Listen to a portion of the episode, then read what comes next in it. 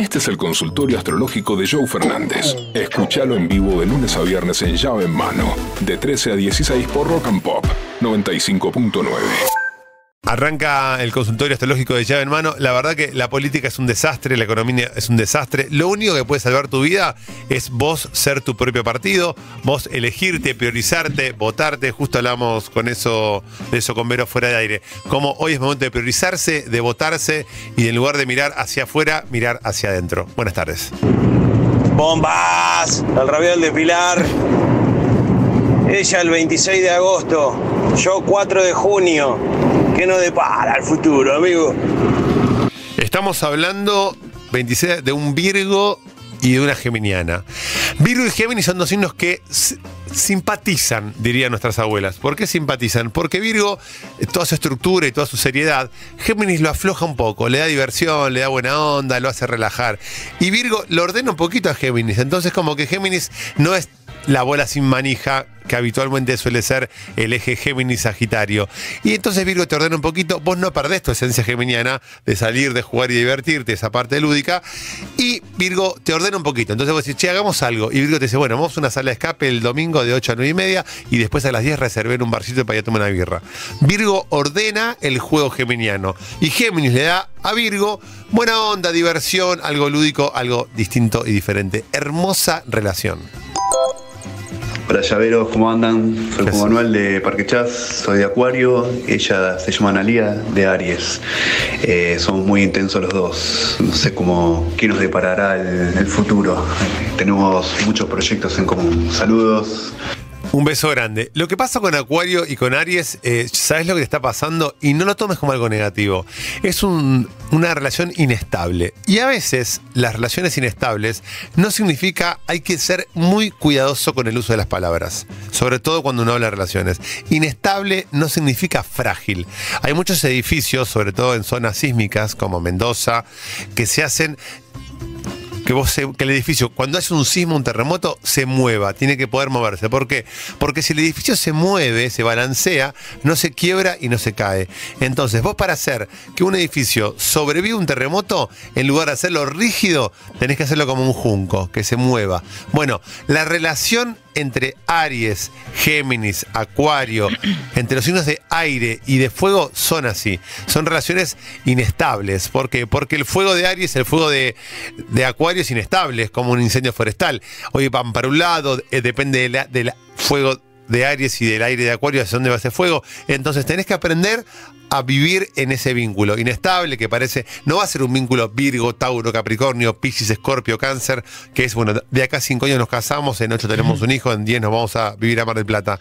Tenés que animarte y amigarte con la inestabilidad y andar liviano de equipaje. Otra palabra que culturalmente está mal vista, andar liviano de equipaje. Vos Fíjate en un aeropuerto quién la pasa mejor, el que va con una mochilita y un carrión o el que va con siete valijas, tres camperas, cuatro bolsos, dos, dos almohadas. Andar liviano de equipaje nos va a hacer la vida y la existencia más feliz. Hola, gurú. Yo de Libra, ella de Acuario. ¿Qué nos depara el futuro? Dos signos de aire que necesitan libertad y oxígeno para pasarla bien. Libra y Acuario, si hay libertad, va a haber amor para toda la vida.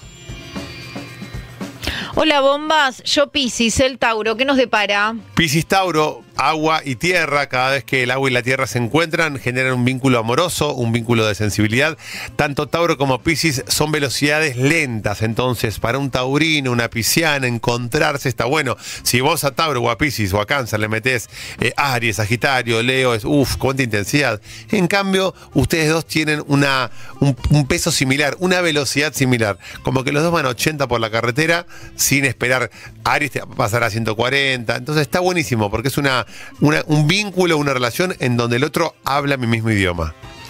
Hola, bombas. Yo de Capricornio y él de Piscis, 15 años más grande. Hay conexión, pero ¿qué nos depara? Vos como capricorniana te enamorás de... Capricornio se enamora de lo clásico, Capricornio le gusta la, la- la persona adulta, la persona grande, por eso como capricorniana te enamoraste de una persona eh, mayor, de una persona que tiene 15 años más que vos.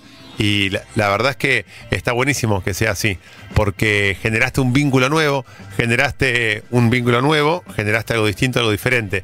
Capricornio, ¿qué le da? Capricornio te va a dar esa estructura y esa seriedad que a vos te gusta como capricorniana.